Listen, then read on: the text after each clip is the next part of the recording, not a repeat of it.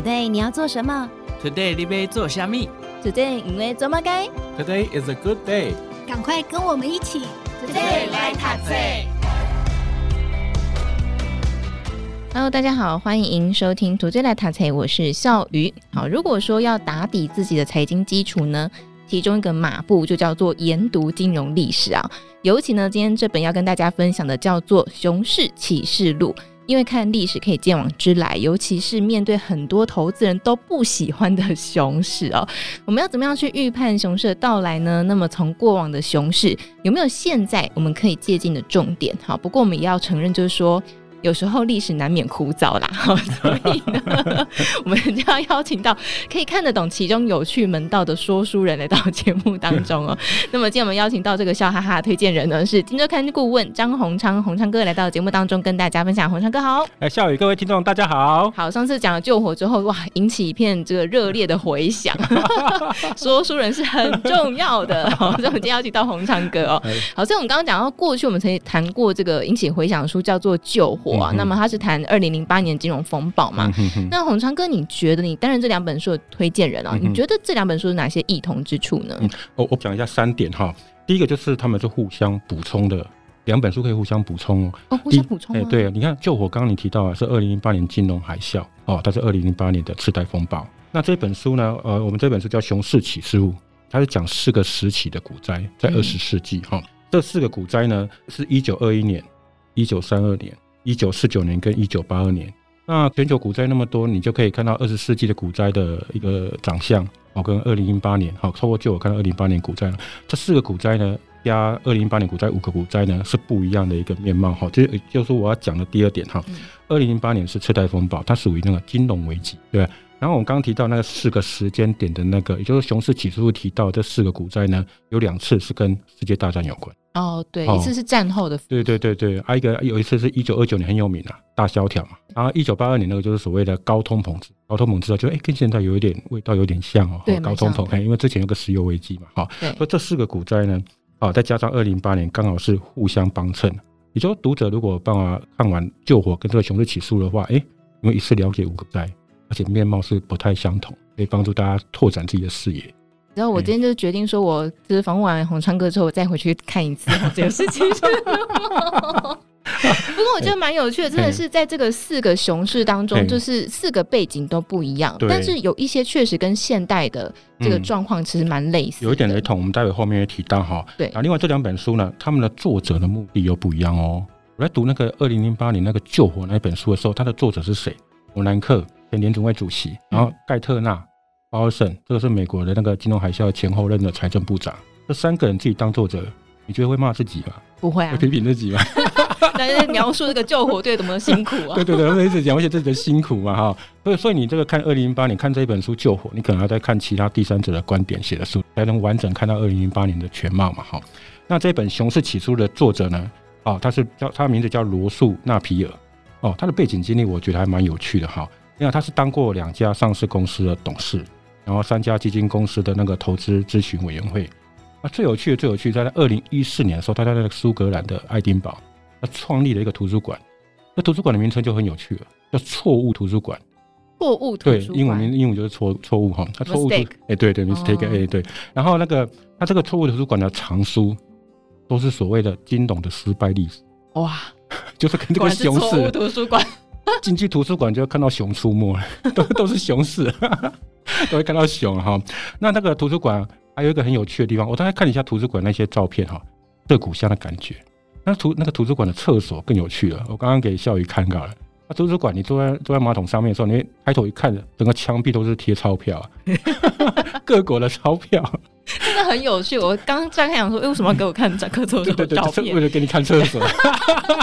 原来现在墙壁上有很多的钞票，贴了很多钞票哈。那读者有兴趣也可以网络上搜寻，可以看到哈。那钞票也有故事哦，它的钞票会贴一些哈，在一些过去历史的国家哈发生高通膨或者有金融危机的那种国家的钞票。他会特别去贴那些，哦，是那种超大额，你看又又是环绕的一个失败，哦、金融失败的那种感觉，有没有？嗯、所以整天进去你就看到真的在熊到处在走走动，都是熊市的感觉。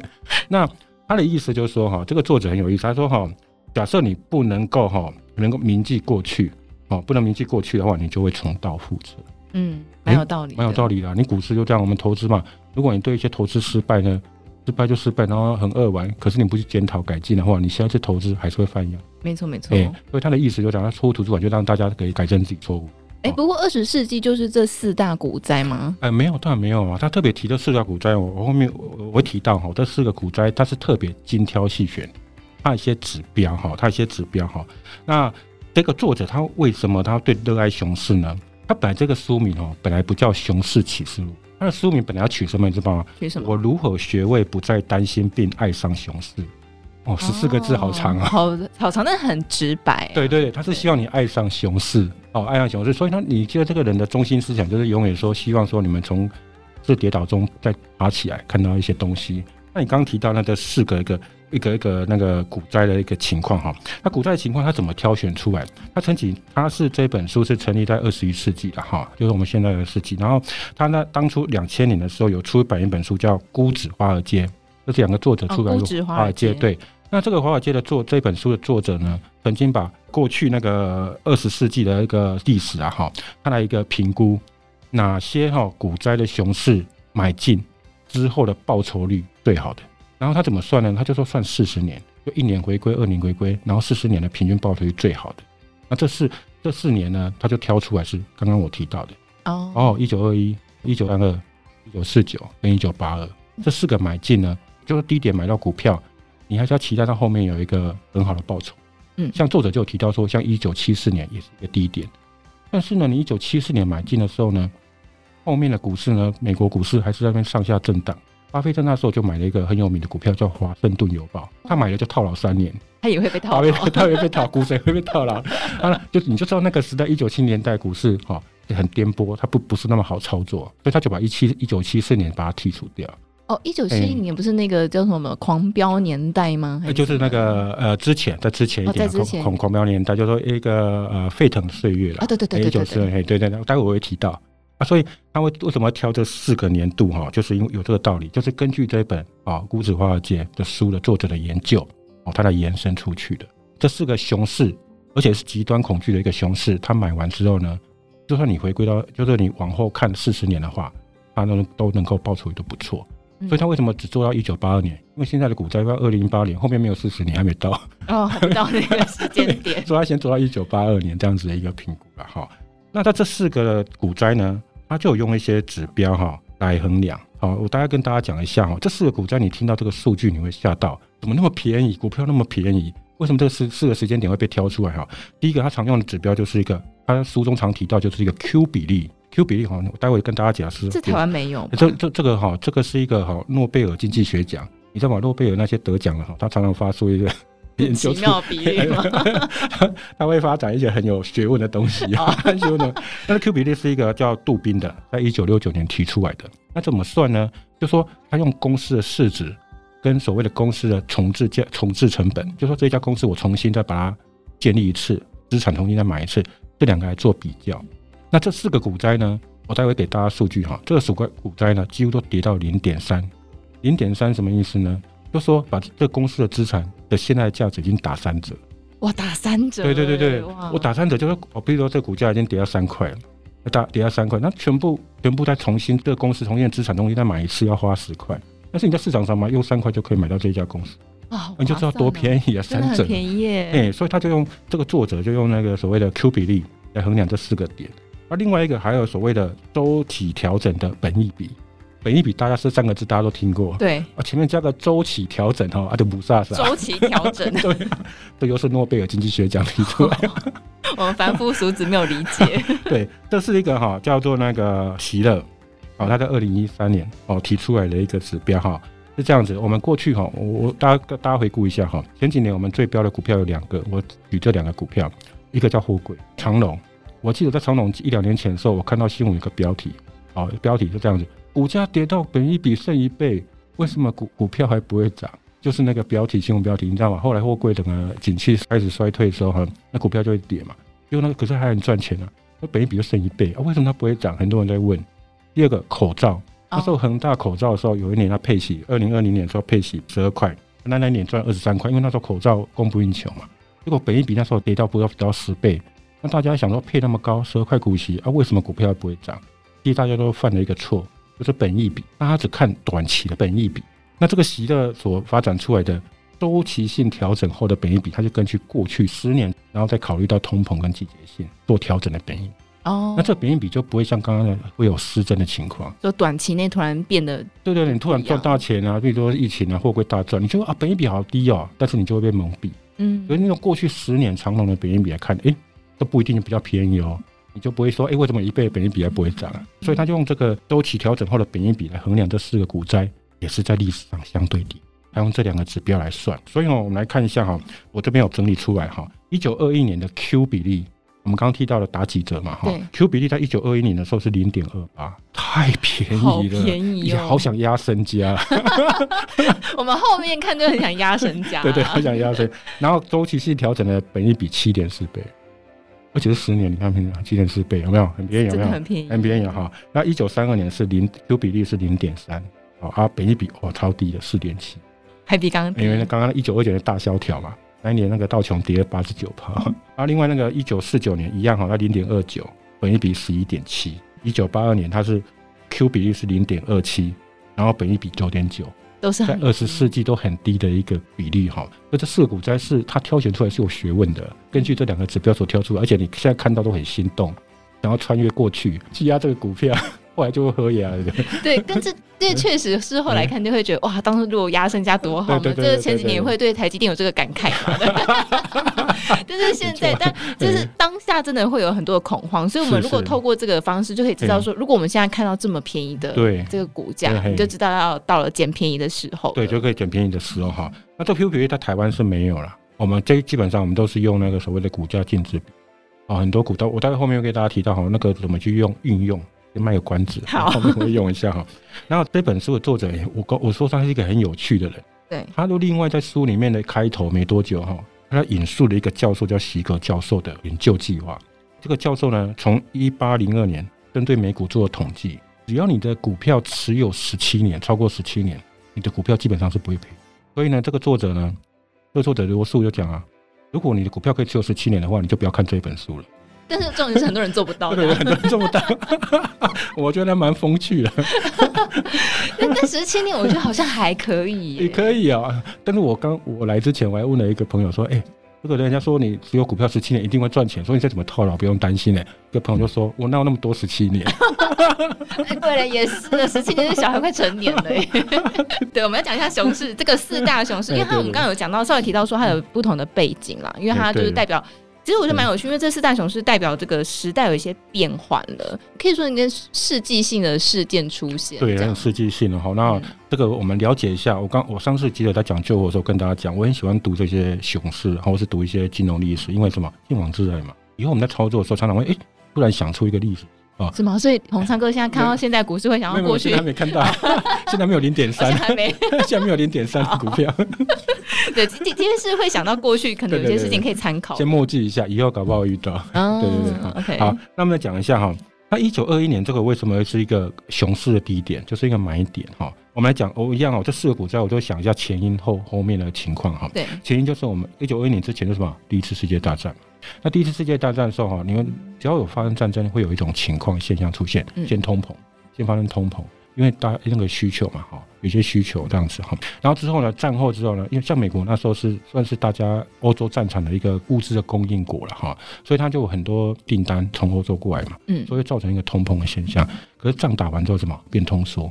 哦，东西过多，哎，就东西过多，会有产能过剩，啊，它就会有通缩，通缩就会对股市造成一个影响，对，好，所以那时候的，在一九二一年这个的时候呢，那时候的有道琼工业指数嘛，哈，那道琼工业指数已经跌到比一八八一年还低，哇，就是四十年前的一个水准，你就知道它那时候很低了嘛，哈，那那时候美股最好的时候是二零一六年，因为那时候什么卖给欧洲的时候，那种各家厂商都吃得饱饱的，好，二一年最好，可是你知道我刚讲了，通膨就会变通缩。所以股市就开始繁华落尽，就往下跌。那往下跌之后，就开始啊，跌到一九二一年八月的时候呢，刚好是最低点。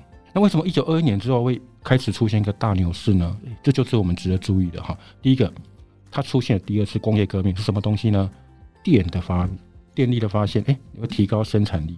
那时候如果你没有注意到这个信息的话，你就会错过后面这个牛市，因为后来道琼涨五倍，流口水，流口水，涨五倍哈。那电的发明，啊，电发明就是很多，就是它会更有效率。然后另外，因为电的东西，有些电器用品就发明出来了，有没有？电冰箱，对不对？收音机，哦，后来就哎就出来了哈。然后另外吸尘器那时候也发明出来了，啊，所以那这东西就可以促进一个新的商业活动，啊，增加一个经济活动。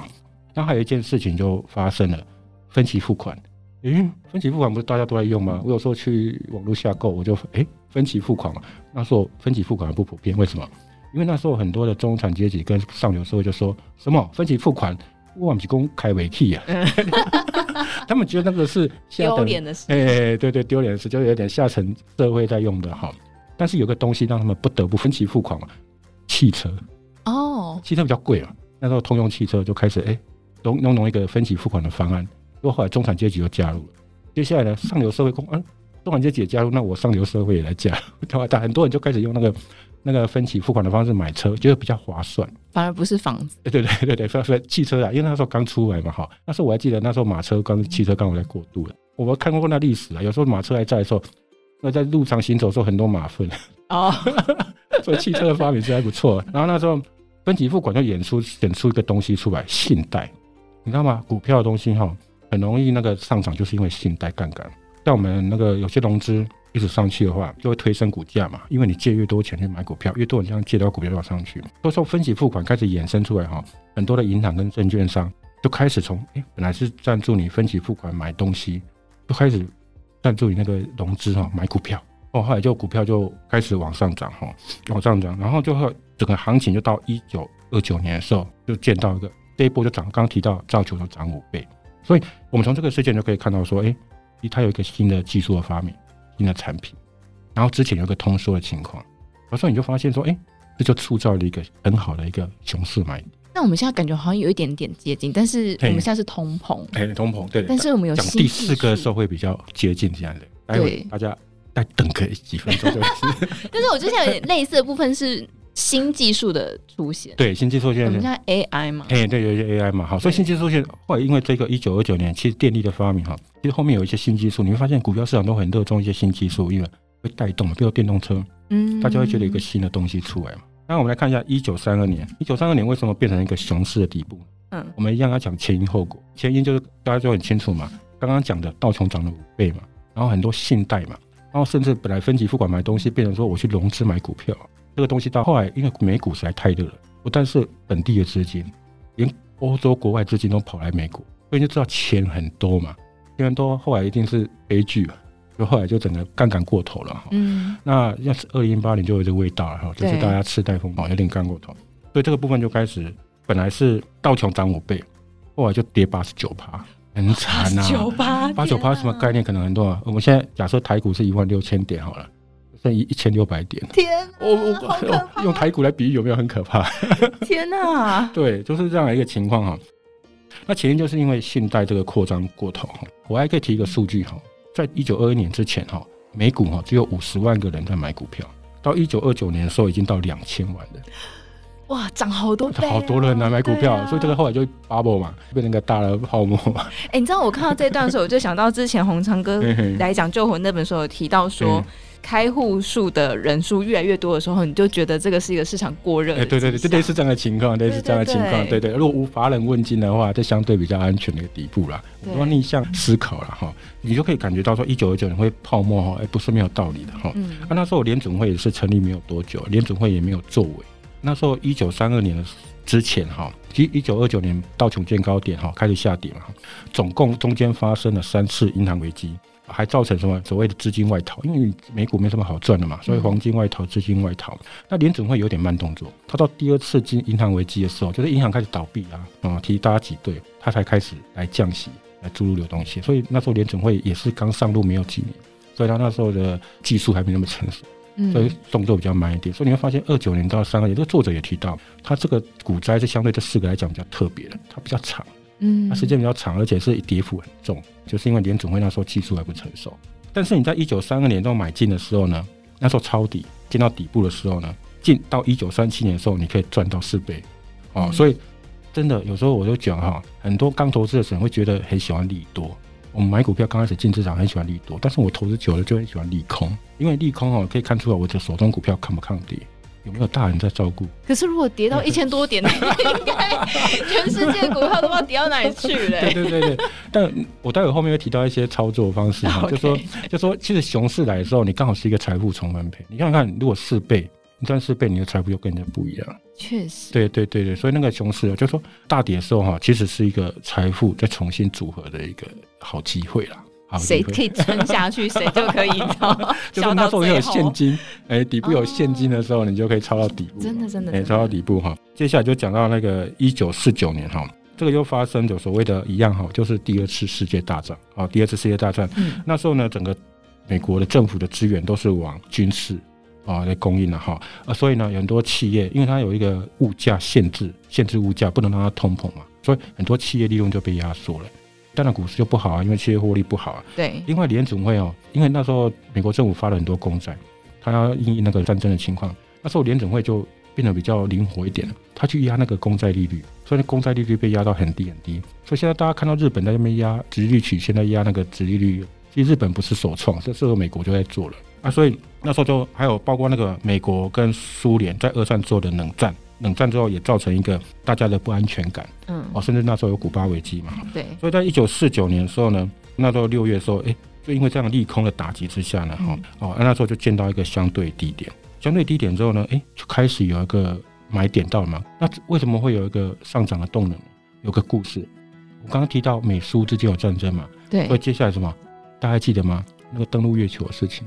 太空的题材开始起来，刚提到一个新的题材，然后呢，军工业也开始发展起来。啊，所以那时候还有一个名人也出现了，巴菲特。哦，那时候出现了就出现了嘛，还，他的巴菲特合伙事业哦，他那时候一九五零年代就加入了，他加入的时候那时候什么遍地是黄金，因为什么股票跌到很低嘛，所以刚刚提到那个 Q 比例，那比股比都很低啊，所以他那时候哈，他那时候老师不是葛拉汉也是在买价值投资嘛，对，太多便宜货了。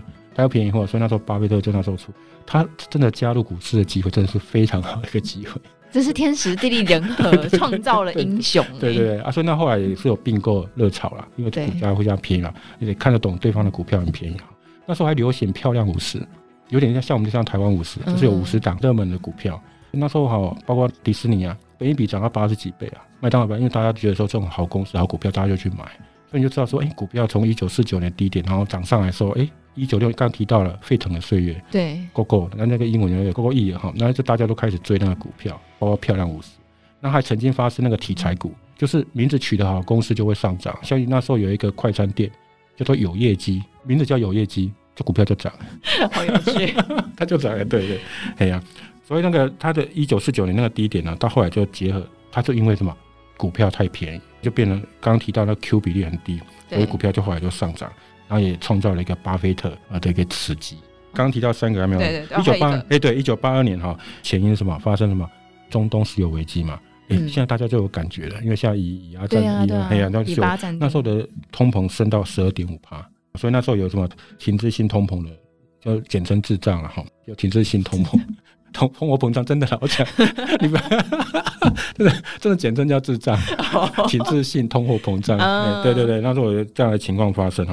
啊，那时候一口气，那时候联准会主席叫福尔克，他就把利率一口气升到二十趴。哇哦！你看我们现在升到五趴，大家哇哇叫了。你看现现在那时候升到二十趴，他那才叫暴力升息，暴力升息。对，所以那时候也创造一九八二年的一个低点。那接下来迎接什么呢？所谓的接下来跟格林斯班嘛，联总会前主席格林斯班就开始。降利率、低利率时代，就大家可以记忆，就有印象，就说接下来就低利率，甚至零利率，还有负利率时代，迎接了什么？迎接了美股到网络泡沫之间的二十年大行情，还有什么？债券四十年大行情，因为一路降息，对，然后还有 QE 嘛，所以这个一九八二年八月又是一个很好的买点，跟现在就比较类似。所以，我们等下后面还会再仔细的来分析一下哦。所以，这四大的这个熊市，让大家先了解一下它的前因后果。不过，从这个呃，刚刚洪昌哥分享，你就可以知道说，其实呢，这个抄底没那么容易啊。如果我们只是凭跌幅去判断，嗯嗯，其实很难判断，因为你说跌了八十九趴的，你要哇一滴还有一滴滴耶，然后 说跌个五十差不多了吧？哎，跌了八百分之八十九，但是我们怎么样去判定说，哎，这个股市熊市或是债券熊市，导致现在也一直出现这种声音吗？对对对，哈，现在哈很多人都会判断说，哎，那我怎么知道跌下来哈是一个债市或股市一个熊市低点到了哈？对，那我后面会讲一下一些他的观察的一个讯号哈。后面我们有题目有提到，我先讲一个它里面也常用的一个技术指标叫道氏理论。我们刚刚讲 Q 比率跟所谓的周期性调整的本一比哈。另外作者常提到就所谓道氏理论，你可能没有听过也很陌生哈。对。但是呢，我们先它是叫技术分析鼻祖了哈。我们现在常提到多头、空头、形态、量价，最初的源头都是道氏理论。创造出来的，他是祖师爷，对，他祖师爷没错，哦、就是祖师爷哈。那这个道氏理论呢，是一个叫查尔斯道的人发明的哈。他是什么？华尔街日报的创始人，也是现在道琼工业指数这个道琼公司的联合创办人，很厉害。然后用道氏理论，好，所以量价。其实我们现在耳熟能详，你可能都不知道你在用道氏理论。比如说上涨要多头的话，上涨要量增，下跌要量缩；空头的话就是反弹量量缩哈，下跌会量增。这其实就是道氏理论讲的，可是大家一下先用技术分析就耳熟能详，其实源头都记住道氏理论，所以他就有提到说，譬如说那个一九四九年那时候啊，我们常用的形态，那时候就出现 W 底，为什么出现 W 底？因为在一九四二年的时候有个低点，但是呢，到一九四二年有个低点，到一九四九年又一个另外一只脚，第二个低点就变成 W 底，那就变成一个熊市的底部确认，哎，就是买点。所以他说，你可以用这个技术分析。来注意到哈，所谓的熊市低点是是出现了啊。那我后面会再补充一下他另外观察的点哈。好，所以我们在这边只先透露一个，先透露一个，就是用技术面来看一下熊市底部什么时候到来。好，所以。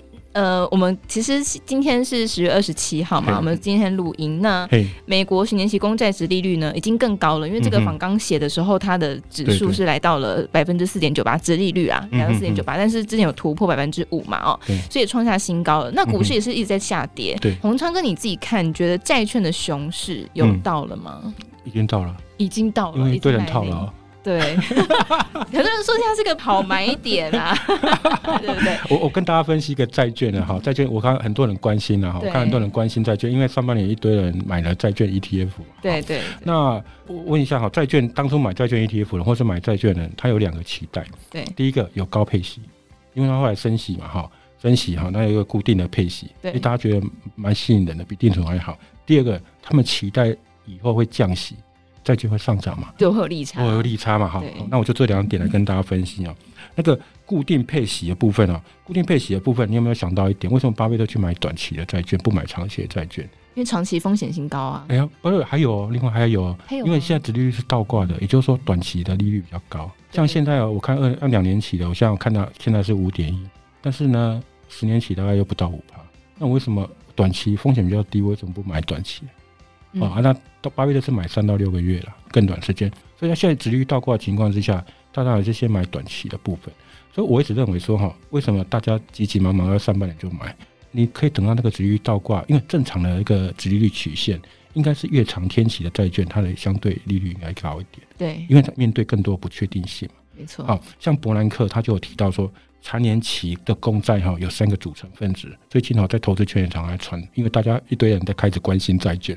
三个长期债券有三个点组成的利率，第一个就是所谓的实质利率嘛，第二个加通膨率，你要补贴我通膨嘛，哦要补贴通膨我才会划算嘛。对。第三个就所谓期限溢价，也是比较专有名词，什么意思呢？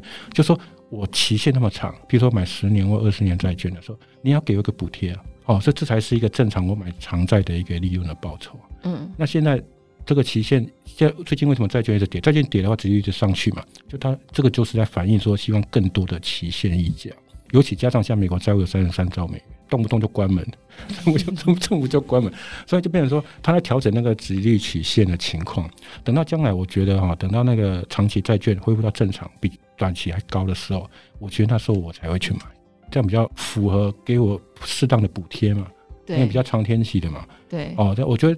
当初大家买太早，不是买不对，是买太早，买太早。甚至去年去年两趴多的时候，我就看到有人在买，这么早？现在应该套牢了，而且还是也是上节目在讲 推推荐。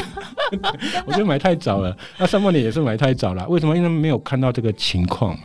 啊，为什么巴菲特买短不买长？因为你要等那个曲线恢复正常嘛。第二个原因就是说，联总会在缩表。之前伯南克在的时候，联总会在一直买债嘛。啊，现在有个大咖他不买了，债券到期就不再继续续约哈，就少了一个主力嘛，所以当然没有买盘了，没有买盘就就算了。美国财政部呢还一直发债，所以就一直打压那个债券价格啊，所以殖利率就一直上去啊。嗯、所以以按照现在联总会那个缩表情况，我觉得也可以再等一下再买，还可以再等哎，殖利率会更好哈。啊，另外第二个我刚刚提到降息后的利差，对，降息后利差，我要跟大家讲，就是第一个你要去思考，大家很喜欢用后照镜看过去。那后照镜就说，大家过去会不会以后又回到什么零利率、低利率？其实你想想看，以前为什么低利率、零利率？是因为有全球化。那像中国制造商品就很便宜嘛，所以通膨就很低很低，我可以维持一个低利率嘛。那我们张忠谋都说全球化已死。我，现在好像说有三股势力啦，对对对，只有全球了。对对对对，所以就变成说，哎、欸，我们买东西会越来越贵，你大家都感觉到通膨，那通膨会变变变成一个常态。会变成一个常态，就是说你可能以后就算降息，你可能幅度没有你想象中那么大，嗯，跟过去那个零利率的比较就没那么大。第二个，上半年很多人在说啊，下半年就要降息，现在呢，下半年有很多人说明年中会降息，对啊，一直有一个希望在那里？对对对，但是我跟大家讲一下，根据过去联准会的一个动作，大家理性思考，什么时候联准会降息？两个情况才会降息。第一个，经济衰退发生了吗？还没。还没。第二个，金融危机发生了吗？啊、没有了，大家在讲，我怎么在期待降息呢？这我就会是百思不得其解。就说你你要等确定它会降息的话，你应该等有这个出来啊啊！而且很多人就猜说什么时候会降息。问题是联准会，我看有时候看他们点阵图都不一定准啊。就联准会他们里面的人人员在预测未来利率的走向都不一定对啊。那为什么有一些人就可以预觉得可以预测到降息的时间点？哎、欸，洪昌哥也是逆风发言，你知不？我跟大家理性思考嘛，不一样。因为像这听到现在，所有人都预测明年中会降息。对，上半年为什么一堆人跳去买 ETF，就是要认为今年下半年会降息？对啊，结果后来就很失望嘛。然后就开始说送分题变送命题了，为什么？为什么？因为你没有去，你去思考说联总会降息，在过去的历史，所以我说读历史很重要，就是就是他以前会降息，一定是不是经济衰退就是金融危机嘛？哦，你怎么会期待他立刻就降息？他一定不会无缘无故降息，因为这是很牵一发动全身的事情，因为货币政策不是随随便便今天开心升息就升息，明天不开心我就降息，不是这样子的嘛？对，所以他一定有一个前提。啊，那这两个情况都没有发生，你怎么去买啊？所以要是我的话，第一个我就会等到这种机会；第二个，它的利率已经就价格跌到那个收益率已经可以满足我对长天期债券的一个一个满足点，所以我才进去买啊。红昌哥的满足点是多少？就是我刚提到那个变成是正正正正斜率嘛，哈正斜率的情况，不然就买短就好，跟巴菲特一样买短就好了，因为短的风险又低，期限又短。对对，利率又高，嗯，对对对，所以巴菲特为什么他是买短的不买长的，对不对？然后财政部也不会一直卖债嘛。那大家现在都买短天期就好了。不是，我说如果买长天期，你要锁住比较长的长的报酬的话，可以刚考虑，可以要思考。刚刚哎，对我刚刚讲到一个点嘛，哈，嗯，所以你不要说再去猜什么，听一些人说明年会降息，我我觉得联总会自己都不知道明年会不会降息。虽然点阵图他们有时候这样预估啊，他们也这样预估了哈，但是我觉得他一定要有一个一个爆发点。它才会启动它所谓降息，因为降息要救经济嘛，或是宽松嘛，哈，宽松，因为降息可以帮助一些企业的成本、资金成本降低。哦，对，那那时候 Q 一的时候也是因为疫情啊，各方面注入流动性嘛。对对对，我刚提到一九三二年不是第二次银行危机，联总会才注入流动性嘛。对，对呀对呀，所以大家都买太早了，而且都一直猜测，一直猜测，结果就一直一次次的失望。对对对对，我们就是三人成虎啊！就大家都这样讲，我都觉得这样相信了。但是你有没有思考过，你这个所谓的下半年降息跟明年中明年中降息，这些根据是哪？根据是什么？根据就是觉得这个时间太久了，其实没有什么根据。对，就是以讹传讹嘛。对对对，以讹传讹。但我刚刚提到那两个点，你就哎，对嘛？历过去历史的经验就这样了。不然联总会为什么突然就要降息？那王昌哥，你看明年经济，你觉得明年经济会是好的还是坏？呃，现就现在大家，我待会我们第二集会提到的 GDP 哦，按照大大家现在对 GDP 的预估是明年相对好，而且明年有一个，我先透露一下，明年有一个大事，就美国总统大选。啊，选举年，选举年。好，我们等下我们后面还会再讲，我们都先讲一点，讲一点。债券先讲这样子，对，债券先讲这样。我已经讲很多了。股市的，我们下一集再讲哦。然后，所以其实我们刚刚有稍微提到了，就是说，呃，当这个熊市来临的时候，我们就是去看它有没有。这个好的股票可以捡便宜嘛，嗯、对不对？对对好，但是我想最后来提一下，就是说，嗯、因为在这个书当中，他有提到很有趣的地方，就是说，嗯、呃，很多人都觉得熊市来临的时候，应该是在所有消息都是坏消息的时候买进。嗯嗯、可是作者呢，他揭露了在熊市触底前后两个月的好消息。对，哎，我觉得这不一样哎、欸。对，他提到一个点，我也我也是这一点，我有吓到。真的吗？哎，我也被他点出为一个平常看新闻的弱点。为什么？因为股灾来的时候哈，因为我觉得孝宇你这边要提到一个重点，我觉得这句话蛮好。他说，熊市也有好消息，牛市的时候也有坏消息。对。但是大家的习惯，包括我自己，熊市的时候喜欢专注利空的消息。对啊。然后牛市的时候喜欢看一些刺激的利多消息。这好，因为是一个直观呢、啊。对，大家就提醒大家这一点。你在熊市的时候哈，很多利空冲刺，甚至我们我们那个做媒体的，在熊市的时候呢，因为他要卖卖杂志或者是卖报纸嘛，他一定把坏消息放在头条。你怎么把我们秘密讲出来？大家比较关注嘛。假设现在指数跌到八千点，啊，你突然你还头条一暴利多，没有人会想看嘛？对，没有人相，也没有人相信。对对对，大家没有相信嘛？哈啊，所以大家都写利空说他比较关注，因为他说大家已经开始恐慌了，所以大家会有一种同温的感觉，就说：哎，我现在很恐慌，我现在看到利空，什么样利空？很关心这个。对。但是他提醒大家说，其实，在熊市的时候，像我刚刚提到那个市的时间点的熊市。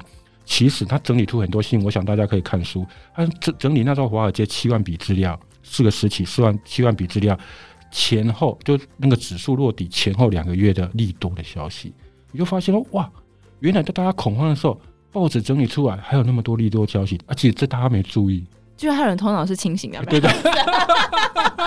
其实都会觉得清醒的。对，我觉得就是这些人在这个触底前后两个月提出来的这个好消息，真的是跟市场上不对啊。可以报纸，而且报纸不会放在头条，它会放在小角落。嗯，所以你要注意看这个讯息。然后另外他会他提到，我们刚提到不是说道氏理论技术面吗？对，那个底熊市底部的时候，我们呃除了看那个所谓的呃在熊市的时候看一些利多消息，要看什么利多消息呢？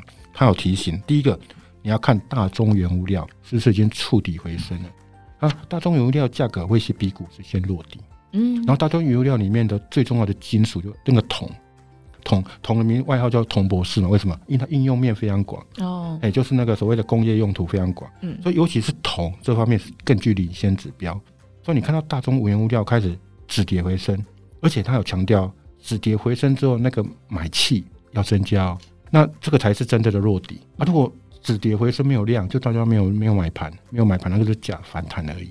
他说，其实不止大众原料，如果像一般的出清的商品，比如说不景气的时候，很多商家会打折嘛。对，比如说我们随便讲了，卫生纸好了，本来一百块，因为不景气实在是滞销库存太多，商店就打五折，变成五十块。嗯，就打五折之后还没人买，哦，那真的是不景气才会再下去。嗯、但是打五折五十块之后有人买，而且一次买两条、三条甚至十条了，哎，这代表景气快回升了。大家有愿意去去消费了哈，去消费。哦，第一个他就讲大众原物料，第二个他有提到所谓的汽车，为什么汽车要要特别注意哈？因为汽车是一个啊耐久财，金额比较大嘛。对。啊，我们刚提到一九二一年代那个还有人要分期付款嘛，啊，金额比较大。如果不景气的时候，大家很多人车子就是哎亏的尽量亏嘛，对不对？就尽量开一下。但是如果他开始有信心了，消费回笼，他就会去买。啊，这也是一个很重要的一个观察指标。所以说，除了刚刚所提到的技术面以外，啊，这个部分尤其是大众原物料，是他很强调的一点。另外哈，我要提到，就说不景气的时候有一个好消息，大家没有注意到。我要讲台股经验，在金融海啸的时候哈，那时候大家还记得吗？那时候我们的郭董要讲一句名言，就说景气还在坏三倍啊。在二零一九年的时候，他当时大家很悲观啊，哈，很悲观。啊，那时候相对比较乐观，就是我们玉龙那个前董事长啊，严凯泰，他说那个景气相对已经筑底了哈，他甚至认为说。啊，人生有三件事一定要面对啊：死亡、睡觉跟不景气啊。那时候郭董在喊这个景气坏三倍的时候，有一个利多，大家都没有注意到是什么？那时候有一个指标，我们刚提到 Q 比例嘛，哈。但在台股的时候，我那时候我我那时候在零八年我有经历过，说我知道那时候很多股票就杀到啊，跌到什么？它跌破所谓的每股现金净值，什么意思呢？就说公司账上的现金扣掉他要还的银行借款跟公司债之后，剩下的钱呢？比公司的那现在的股价的市值还要高，嗯，也就是说，公司现在的现金账上的现金就是可以直接把公司买下来。结果怎么样呢？也就是说，公司的厂房存货东西上里东边挤，所以那个就说公司的股价已经跌破这所谓的每股现金的价值。嗯，那时候我我举例来讲哈，那时候所谓的那个富尔特，那时候在金融海啸的时候呢，它那个股价跌到十二点三元，但是公司账上的现金呢，扣掉应该还的负债之后呢，它还有十五点二元。你不觉得很奇怪吗？这公司扣掉净现金就值十五块，但是现在市场上大家用十二块十二块去卖它，这这些投资人就已经吓到已经乱卖一通了，乱卖一通。所以这个利多大家就当时就很多人就忽略掉。后来这些公司包括灵光，就是所谓的那个灵光也是这样，九块跟十一点九元。嗯，哦，它股价跌到九块，但是它的每股现金净值已经有十一点九元，所以它都已经卖过头了。也都已经卖到已经超低价格，所以那时候大家利这个利多也没有注意到，是没有注意到说净值还比股价还要高的这件事。对对对对，就是公司光是现金扣掉负债之后，就可以把公司买下来，然后剩下的存货资产几乎都领了，都送你了，嗯，东西赏你耶，那么公司现金就比公司的价值还高了，哎呀，所以那时候已经非理性到这种地步了。所以那时候真的大家都被景气害怕，尤其是郭董那时候都景气坏三倍，嗯，那这就是你没有注意到利多讯息。真的是很难注意到哎、欸，这个真的是很难、欸。对对对，那时候就有就有一些媒体在报道，我有注意到，但是它不大，也没有人关注，因为我刚刚提到，大家都在关心坏消息。宏昌哥从哪边看到？我那我报纸上面的小小的，我那时候就注意到，是是？我那时候注意到，对啊，对啊，就注意到，因为就有一些比较理智的分析，他就会说，这公司实在太不合理了。公司的现金还了负债之后，还可以把公司买下来，就比公司股价还高，那剩下的存货、资产、厂房都是赏你耶。都不用算钱了，送给你，那简直太便宜。你知道我这样访问到现在呢，我觉得这个下一个大家可以注意就是红长哥。你看红长哥都很讲出很多逆风发言，但是给大家参考，给大家参考。太客气了。好，所以今天跟大家分享这个熊市启示录哈，就提供给大家参考啦。那么下一集呢，我们会再针对我们到底要怎么样去判断熊市底部到来，我们有什么样的机会可以去捡，然后。针对明年的股市，哈，有没有哪些可以去注意的机会哦？那么今天呢，我们再次感谢我们的《金周刊》顾问张宏昌，宏昌哥来到节目当中，谢谢，谢谢大家，谢谢。好想请毛利小姐帮我问理财问题哦。听完 Today 来 Taxi，，好希望分享学习心得哦。我想跟主持人互动，要怎么联络啊？编辑室好好说的报道太棒了，我也想回馈耶。这些也有你的心声吗？我们听到了。欢迎加入荆州大耳朵 Parkes 粉丝专属社群平台，只要点击资讯栏连接并输入昵称，就能马上互动。我们等你哦。